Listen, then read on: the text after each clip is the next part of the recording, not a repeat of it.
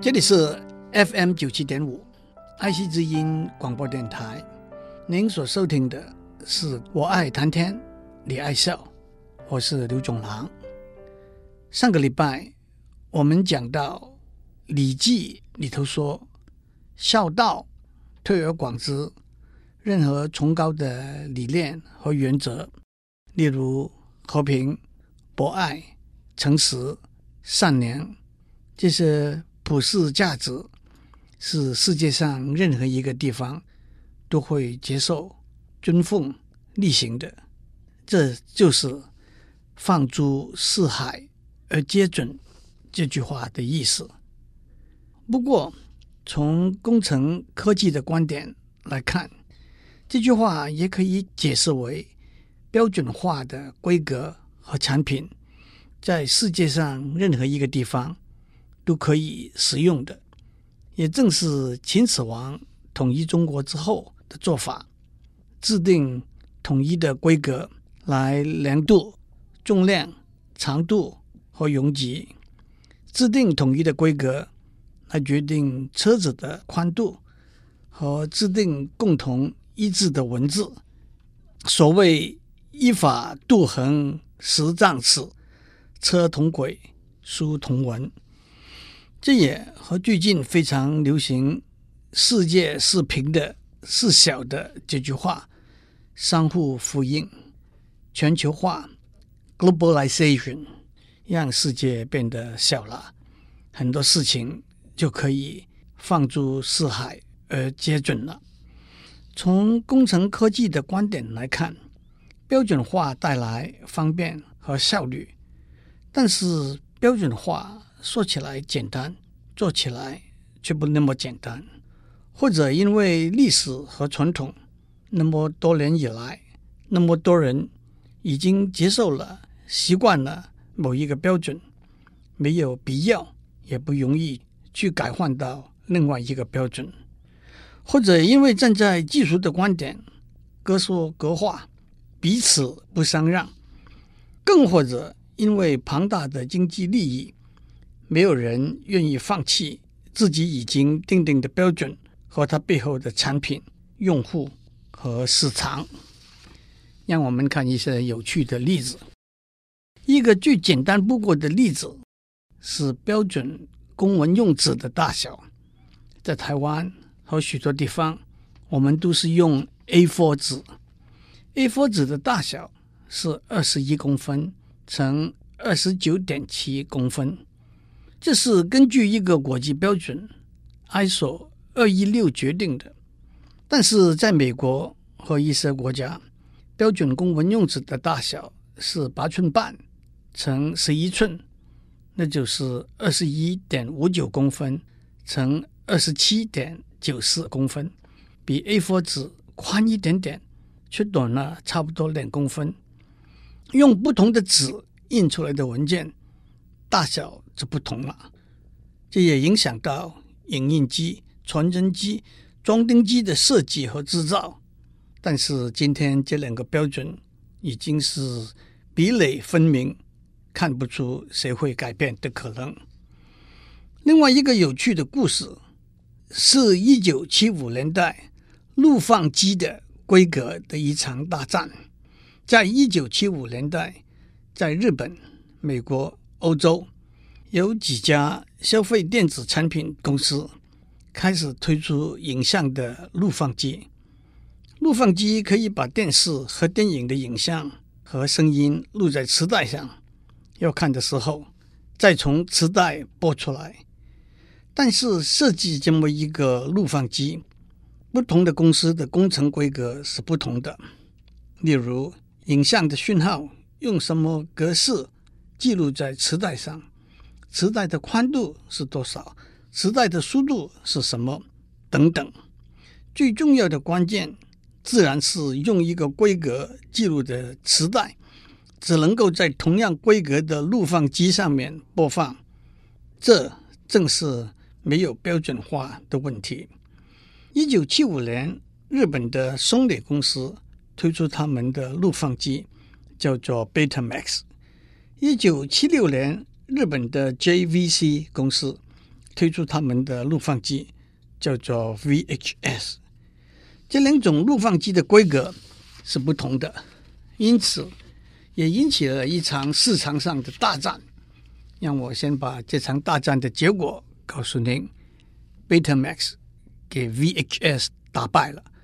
松尼在一九八八年宣布投降，他们也开始制作 VHS 规格的录放机了。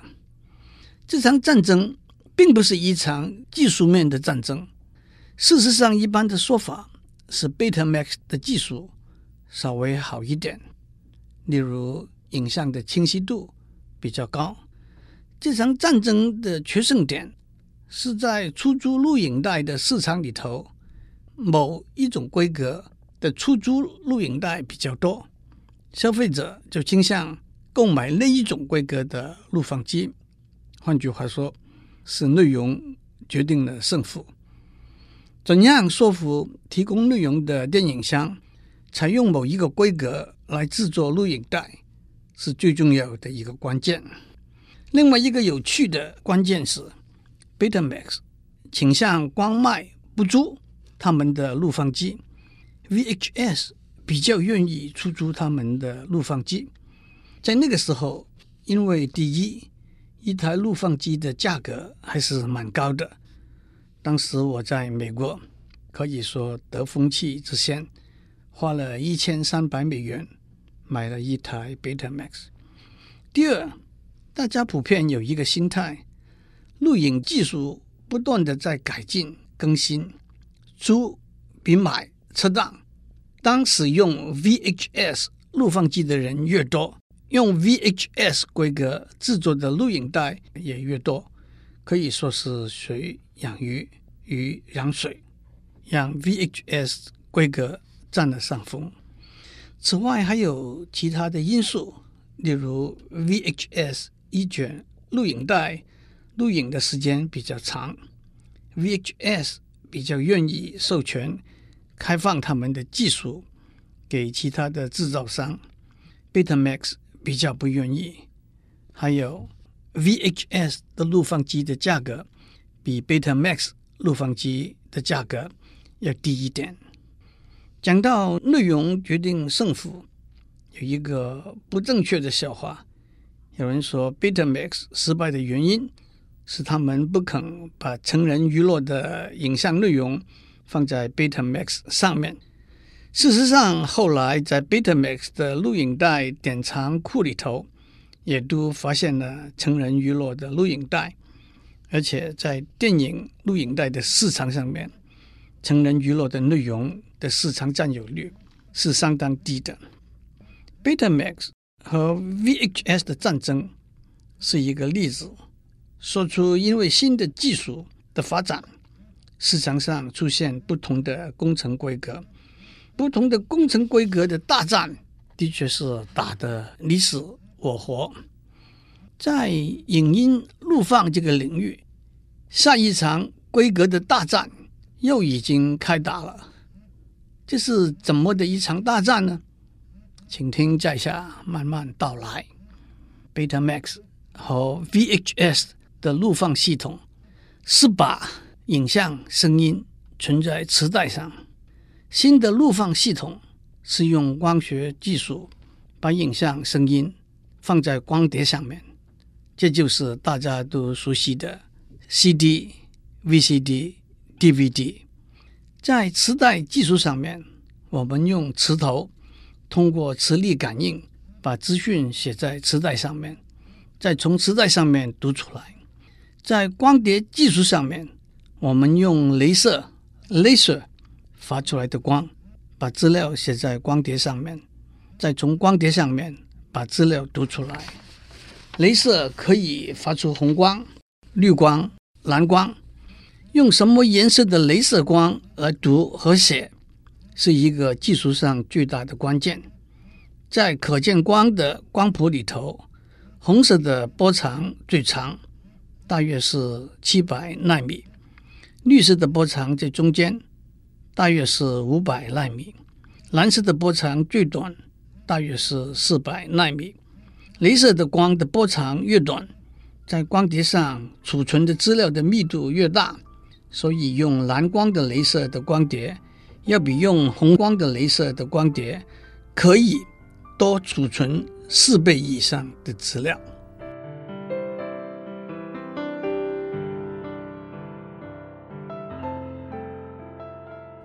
我们在上面讲过，用光碟来储存资料，用镭射光来写、来读。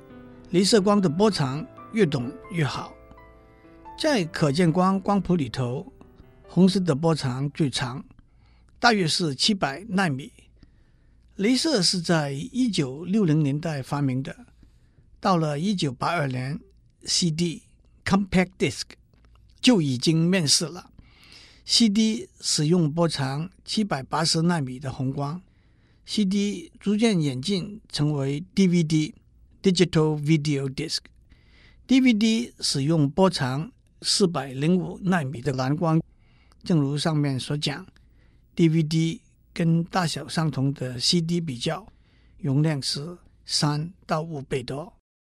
很明显的，对从事镭射研究的科学家来说，怎么样制造发蓝光的镭射是一个很重要的问题。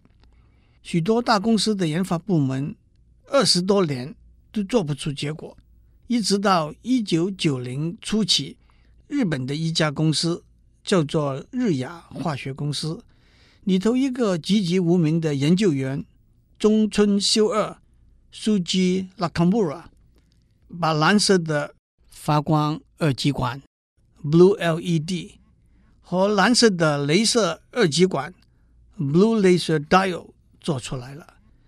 中村修二。在一九七九年念完硕士学位之后，进入日亚化学公司的研发部门。那个时候，整个研发部门一共只有三个人。他努力工作了十年，研发出来的成品却卖不了钱。但是他继续努力，终于有了惊天动地的突破。他在一九九九年被美国。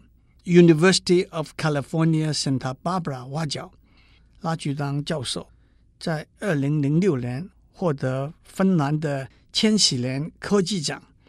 这个奖每两年颁发一次，奖金是一百万欧元，可以被称为科学技术界里头的诺贝尔奖。中村修二发明了蓝光的发光二极管和镭射二极管。替日亚赚了两亿以上的美金，但是按照日本公司的惯例，公司只给他两百美元的奖金。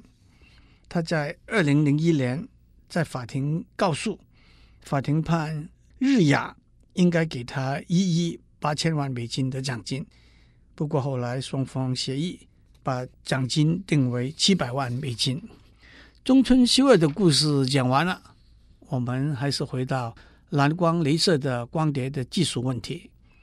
蓝光的波长只有四百零五纳米，正如上面所讲，储存的资料的容量会比红光增加三到五倍。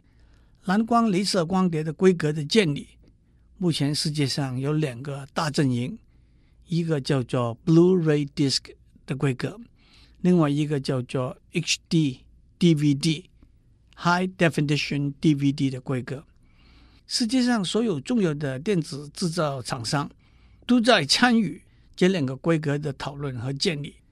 正如上面所描述的，VHS 和 Betamax 录放机的竞争，Blu-ray Disc 和 HD DVD 的竞争将会更热闹、更激烈，因为这里头的经济利益将会是非常庞大，将来鹿死谁手。或者如何创造双赢，都是目前没有办法完全预测的事。当然，单一的标准和规格有许多方便和效率的好处，但是在一个开放进步的环境里头，不同甚至是相互竞争，比起冲突的标准和规格的发展和存在，也是必然的事情。在这两个极端中间。让我提出两个重要的技术上的观念，一个是互通 （interoperable），一个是相容 compatible。互通最简单的观念就是经由界面，让不同规格的系统合作互动。当我们外出旅行的时候，我们可以带一个变压器和一个万向插头。那么，不管当地电力系统的规格、插座的规格和我们带的电器的插头的规格是什么，都不会有问题了。相容 （compatible） 的观念是让不同的规格能够相互容纳和接受。一个很实在也很重要的例子。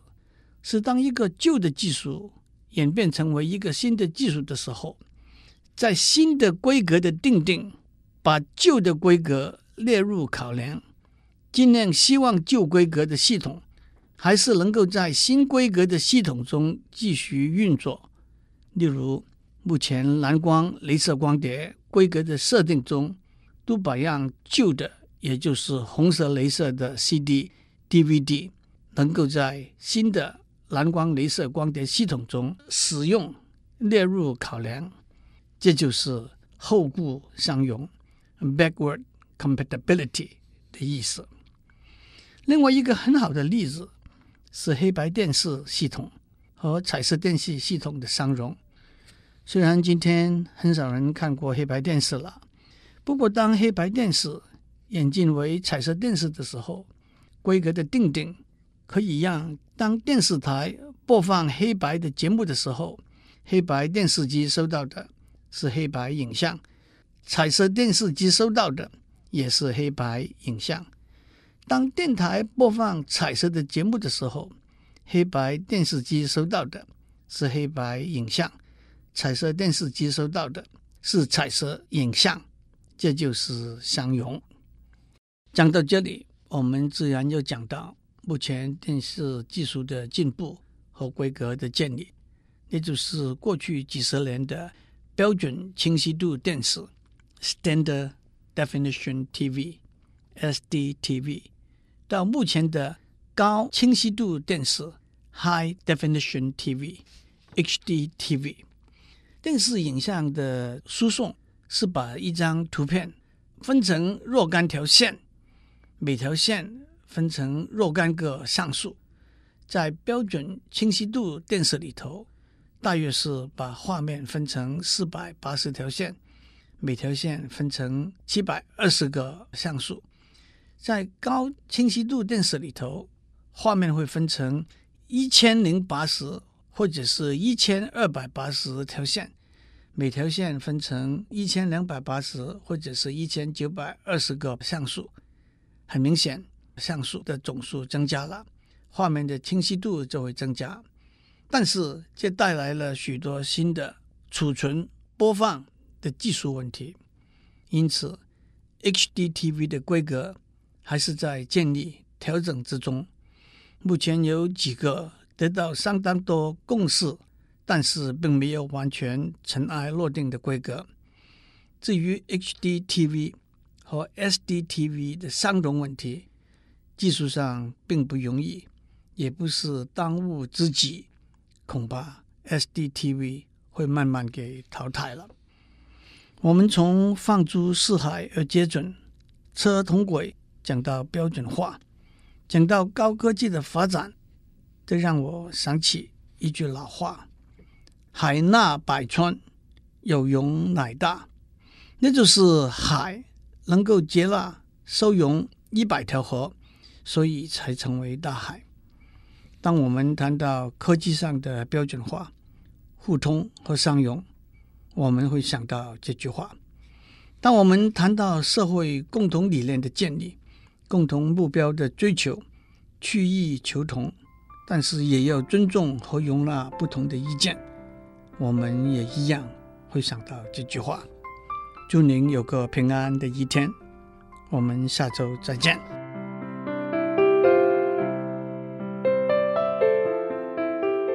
以上内容由台达电子文教基金会赞助播出。